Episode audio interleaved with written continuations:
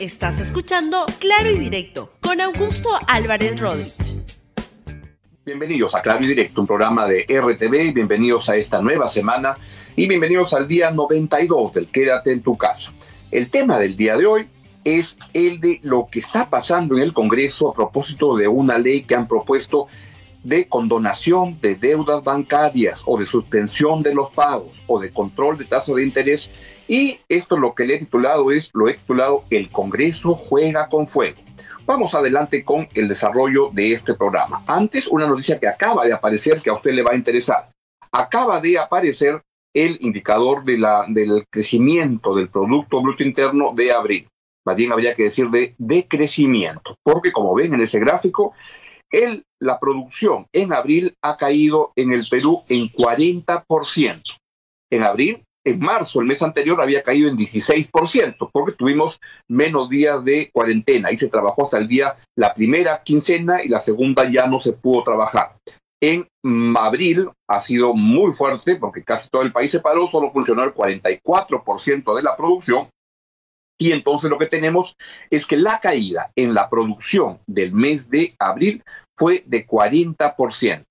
¿Qué pasó con el empleo? Esto es muy fuerte. Solamente en Lima, ojo, solamente en Lima metropolitana, el empleo cayó en más de 2.318.000 personas. 2.318.000 personas perdieron su empleo en el mes de abril en solo Lima metropolitana. Habría que sumar, para lo, que, lo, lo, cual no hay registros en este momento de todo lo que ocurre fuera de Lima, pero el impacto en el empleo es muy fuerte de esta crisis de la pandemia y que ha llevado a un coma, como se le llama, a poner a la economía peruana en coma para poder protegernos del virus, pero esto ha tenido un impacto muy fuerte en la producción y en mayo pues vamos a tener un componente quizá algo mejor al de abril, o sea, no la caída no, no va a ser tan fuerte, pero igual va a ser muy fuerte. Lo que hay que ver es cómo se comienzan a recuperar la actividad económica que es importante. Y lo que me parece evidente es que la cuarentena a partir del 31 de, del 30 de, de, de junio, al final de este mes, ya se va a levantar, pero hay que tener cuidado, es la actividad económica, pero hay que proteger mucho y tener mucho cuidado con campañas de comunicación para que la gente pueda estar bien enterada de cómo manejarse ahora ya con menos controles, que además es lo que ya viene sucediendo en estos momentos donde hay un control mucho más relajado, pero hay que proteger los lugares vulnerables, los mercados, los bancos, el transporte, que son espacios críticos, cruciales para que se pueda este, evitar el contagio, pero el impacto en la producción es muy fuerte y eso tiene un correlato con menores ingresos de la población que luego de tres meses más, ya, ya noventa y tantos días, y al final de, de junio van a ser 105 días, va a quedar muy mal, muy dañado. Es el momento de reactivar la economía, de manejarnos con mucho cuidado para poder hacer esto compatible, eso que yo les hablaba al comienzo de la, de la, la, cuarentena, de la necesidad de cómo hacer compatible la salud con el hambre, porque los dos son problemas que acaban matando. Así van las cosas y entonces hay que esperar que esta reapertura de la economía permita ir recuperando el empleo que se ha perdido. Insisto en la cifra, dos millones trescientos dieciocho mil solamente en Lima empleos perdidos. Esto es muy fuerte, muy grave y tiene que ver también con la paralización que ha habido económica. Tiene que ver directamente con eso, con la paralización económica del país. Lo que no hay que permitir en este momento es que se creen más obstáculos para una reactivación económica. Y ahí quiero hacer notar que el Congreso de la República, lamentablemente, sigue siendo un espacio muy perjudicial y muy preocupante para las decisiones económicas y para crear condiciones para poder reactivar la economía. Y con esto quiero aludir a un proyecto de ley que presten atención, que se, va a evaluar hoy, este, ojalá que no lo aprueben, en la Comisión de Defensa del Consumidor. Y es un proyecto que se llama de congelamiento o este, de condonación de las deudas bancarias y de límites a las tasas de interés. Están viendo en la pantalla en este momento el predictamen, que es el que va a entrar hoy día a discusión en la Comisión de Defensa del Consumidor que este, dirige, que preside el señor José Luna, el hijo de José Luna Gálvez, que es del partido Podemos. Este, ¿El argumento cuál es? El argumento que plantea es que se trata de una, una medida temporal de apoyo a la gente para afrontar la crisis del COVID.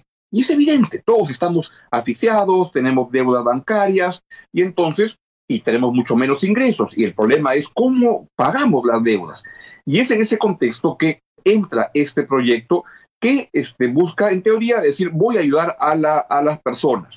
Pero hay que tener mucho cuidado, que nos vendan trucos, como esta, este propuesto que está lanzando el señor Pepe Luna en esa comisión, que desde mi modesto punto de vista lo único que quiere es votos, pero a costa de hundir a, esa es la, señora que ha presentado el proyecto, no sé este, su nombre exactamente, pero ya había hablado de ella en las semanas, este, en los días pasados. ¿Qué es lo que propone ese proyecto? Es suspender o congelar las obligaciones bancarias y comerciales por 120 días, sin aplicar moras, multas, intereses. También suspender los cobros judiciales o extrajudiciales y también reprogramar créditos, los pagos de los créditos. Esto en teoría es una estupenda idea, suena muy bien, pero es una pésima idea, porque lo que hay que promover son acuerdos inteligentes entre bancos y deudores que no acaben dañando, que no acaben dañando fuertemente al, al, al, país.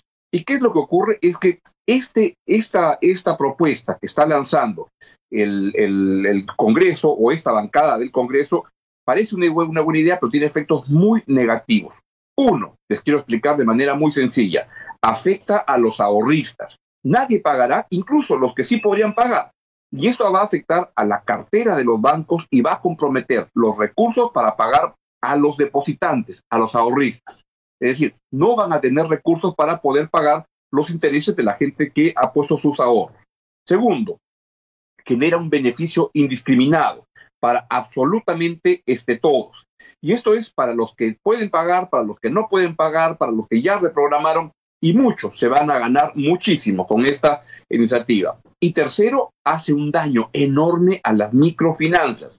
Varias de ellas, como las cajas, podrían tener serios problemas de liquidez y hasta de insolvencia. O sea, no quiero ser alarmista, pero esto genera un riesgo de que se ponga mental fragilidad económica que podrían quebrar. Así de grave es lo que está planeando el partido Podemos con este señor Luna a la cabeza. Y lo que ocurre es que además no habría ningún préstamo nuevo en todo ese tiempo, porque ¿cómo van a, pagar si nadie va a pagar? Así van las cosas y en este contexto el Banco Central ha enviado una carta que quisiera que por favor la mostremos donde le dice a la comisión, esta es una, una, una, ahí ve en la carta, una iniciativa muy perjudicial por las razones que acabo de resumir. También la SBS, la Superintendencia de Bancos de Seguros, ha mandado otra carta a la comisión, ahí se la estoy poniendo en pantalla, donde le dice, esto es un pésimo proyecto que va a afectar a la gente. La Asociación de Bancos también ha mandado una carta, uno puede decir, claro, son gente interesada, etcétera. La Asociación de Instituciones de Microfinanzas en el Perú Asomif ha mandado otra carta también diciendo lo mismo, pero añadiendo otra cosa, que el proyecto que han presentado es un proyecto mentiroso, porque dice que han consultado a todas estas organizaciones, al, Banco Central, a la SBS, a la Asociación de Microfinancieras, y es mentira, no han consultado a nadie. Es un eh, petardo que han lanzado que se les ocurre solamente entre ellos y deciden lanzarlo con gravísimos perjuicios para todo el país. ¿Por qué? porque lo que va a tener serios impactos en la estabilidad del sistema financiero, no solo de la caja, no solo de las microfinanzas, de en general, de todo el sistema financiero. Tercero, va a poner en riesgo los ahorros de los depositantes. Tercero, pone en riesgo a los, sectores que se podrían este, ayudar. En resumen, es un pésimo proyecto que ocurre en el contexto de una campaña populista, de una incontinencia legislativa de este Congreso, que es un grave peligro para el país. De la pandemia quizás nos recuperaríamos en dos, tres años. De estos congresistas, en de repente diez años. Ya es hora de hablarles claro y que no pueden seguir presentando tantos proyectos mamarrachentos por simplemente en un entusiasmo por el populismo económico, pero que lo hacen para ganar votos, porque creen que de esa manera se consiguen votos. Y la lista de proyectos de ese tipo es enorme. Controles de precios, sanciones al acaparamiento y especulación, ascensos automáticos en salud, control de alquileres, este, y, así la lista puede continuar. Eliminar los contratos ley de la Constitución, este, prohibir despidos, todo suena muy bonito, pero la verdad acaban haciendo un daño enorme. Y esto no hay que permitirlo. No hay que permitir que esta gente, esa gente que están viendo, haga su campaña electoral a costa de el beneficio de todos los peruanos. Basta ya y hay que hablarles con toda claridad. Tremendos irresponsables los que nos han tocado en este Congreso, como todos, iguales que los del anterior.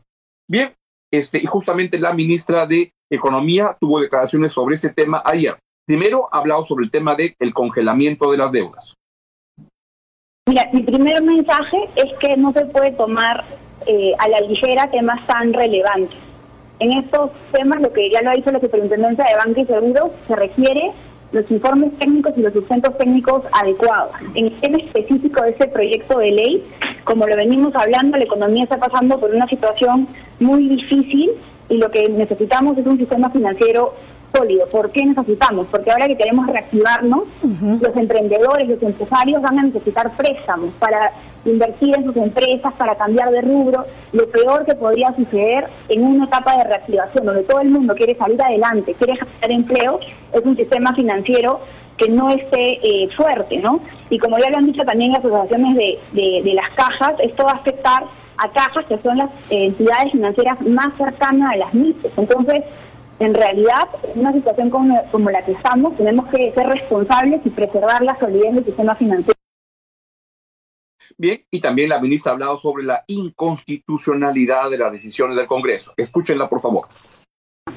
Eh, las reglas del juego, eh, las reglas del juego eh, para que una sociedad tenga convivencia, para que se respete el interés público, están en la Constitución. Y la Constitución se tiene que respetar. La Constitución ha definido qué funciones tiene el Ejecutivo, qué funciones tiene el, Legislativo, porque son las reglas básicas de nuestra convivencia. La Constitución define que solo es el Poder Ejecutivo el que tiene iniciativas de gasto. Me parece muy peligroso no solamente tratar de repartir plata que no existe, sino también estar recurrentemente violando la Constitución en una situación tan complicada de, situación, una situación financiera, una situación eh, económica difícil. Eh, las reglas del juego eh, para que una sociedad tenga convivencia, para que se respete el interés público, están en la Constitución y la Constitución se tiene que respetar. La Constitución ha definido qué funciones tiene el Ejecutivo, qué funciones tiene el Legislativo, porque son las reglas básicas de nuestra convivencia. La Constitución define que solo es el Poder Ejecutivo el que tiene iniciativas de gasto.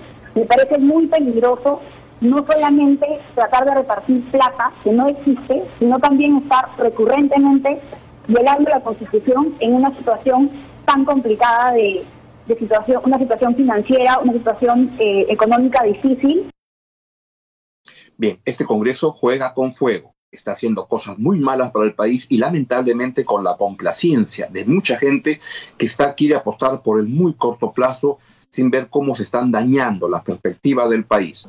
Hay que indignarse con este Congreso porque le está haciendo mucho daño al país y eso no hay que permitirlo. Ojalá que el gobierno tome decisiones para poder encarar a esta gente que se comportan como unos irresponsables y por tanto como unos sinvergüenzas. Bien, es todo lo que les quería comentar el día de hoy. Se quedan con toda la programación de RTV. Buenos, buenos días. Gracias por escuchar Claro y Directo con Augusto Álvarez Rodríguez. Suscríbete para que disfrutes más contenidos.